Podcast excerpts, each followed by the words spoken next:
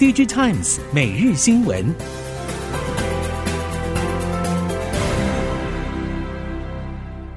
听众朋友您好，欢迎收听 DigiTimes 每日新闻，我是袁长杰，现在为您提供今天科技产业的新闻重点。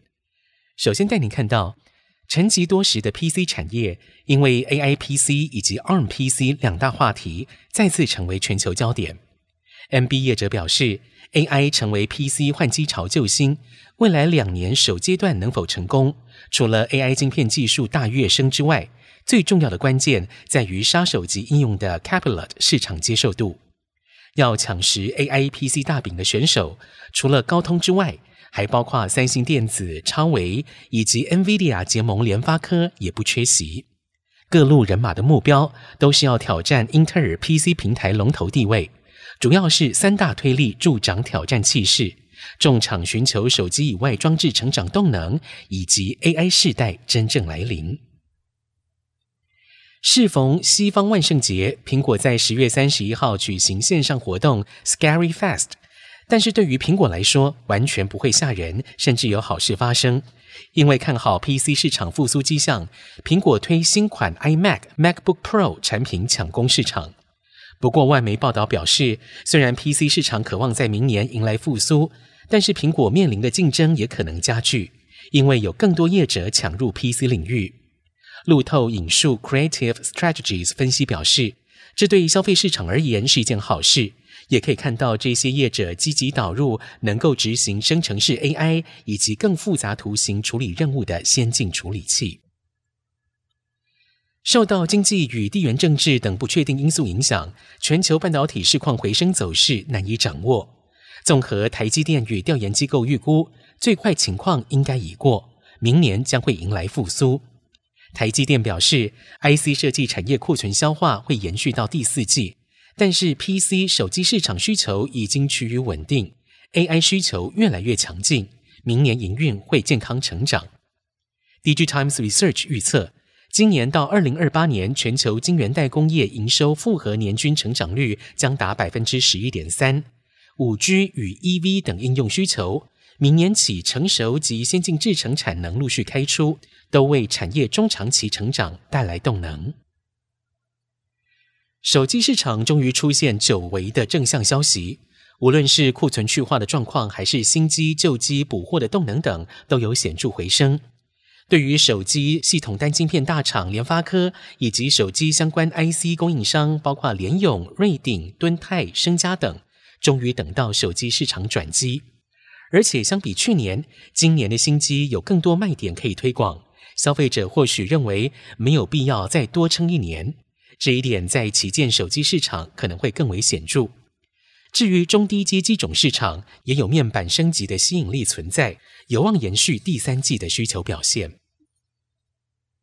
受到上游原厂延续扩产策略以及减少供给产出影响，记忆体市场价格维持上扬，DRAM 以及 NAND Flash 价格全面调涨，NAND Wafer 五一二 Gigabits 价格已经连续两个月呈现两成的涨幅。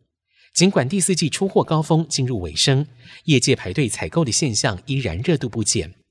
记忆体模组厂威刚看好，明年春燕必然报道。威刚表示，虽然现阶段的主要订单是来自于通路端，OEM 厂仍有递延效应，但是现货价格上涨，合约价也将往上走，并且预期 DRAM 以及 NAND 两大记忆体价格齐涨，可望延续到明年上半年。面对今年以来 LCD 电视面板价格持续上涨，三星电子为了提高价格协商能力，开始减少面板采购量。并且试图减少对中国 LCD 业者依赖，预期乐金显示器以及台湾、日本面板企业将会间接受益。韩国证券业者相关人士表示，考量到三星对中国面板业者的依赖度大约有七成，未来三星将会扩大乐金的电视面板采购量，乐金的固定成本负担有望减缓，进一步改善收益。明年乐金显示器的 LCD 电视面板出货量有望比今年大约八百万片成长一倍，达到一千五百万到一千六百万片。随着产业进入传统淡季，大尺寸 LCD 面板价格十一月将会全面失守。除了十月下旬已经先下跌的 LCD 中小尺寸电视面板之外，十一月较大尺寸的 LCD 电视面板价格也会下滑。另外，IT 面板部分规格产品十一月价格也会走跌。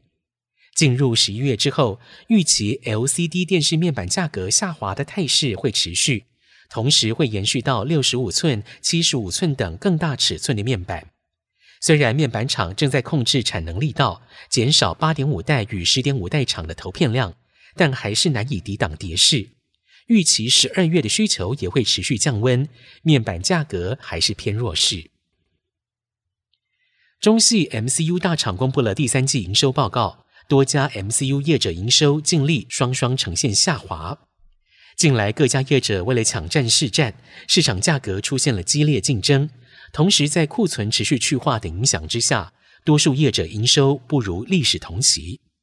中国 MCU 龙头兆易创新公告，第三季营收为人民币十四点二九亿，年减百分之二十八，月减百分之十二。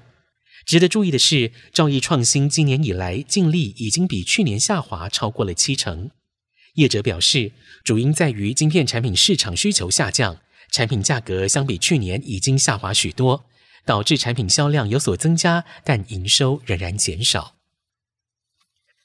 中国车厂近来强势出海，台系车用供应链业者透露，虽然中国车厂积极征战海外市场，但是产线的布局还是以落地中国为主，短期内并没有跟随客户脚步，在欧洲或者东南亚新设产能的规划，因为目前中国车厂零组件供应还是从中国发货。部分业者也对于东南亚整体经济以及环境还是维持紧密观察阶段。整体而言，台系车用供应链业者大部分在东南亚也多少有规模不一的产能运作中。面对中国车厂客户大举进攻东南亚或是欧美，台系业者依旧怀着持续观察的态度。长庚国际能源近期因为电池模组机柜一次通过了国际 UL 五九四零 A 认证，订单能进度大开。促使长庚国际能源启动了为期五年的产能四倍跳跃计划，预估二零二七年总产能可以达到六点三五 GWh，问鼎台湾电芯龙头。近期长庚国际与数家日系大型以及家用储能业者接洽，主因源自于日本传统电价近一年大涨。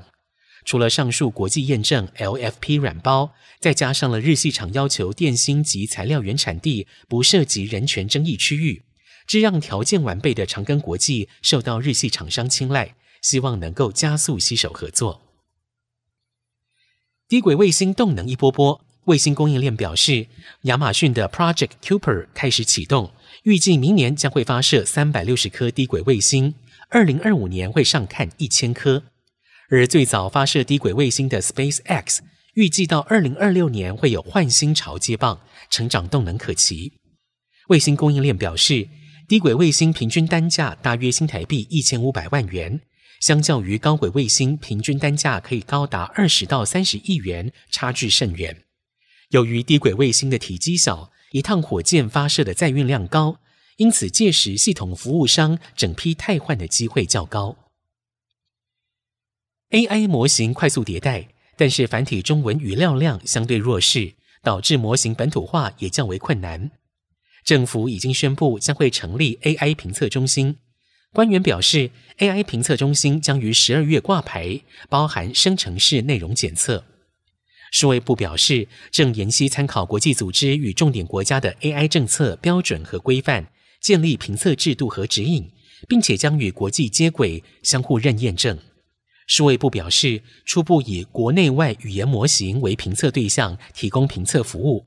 但是对于哪一些模型该接受检测，检测方式包含哪一些题目等细节，仍待厘清。以上，DigiTimes 每日新闻由 DigiTimes 电子时报提供，原长节编辑播报。谢谢收听。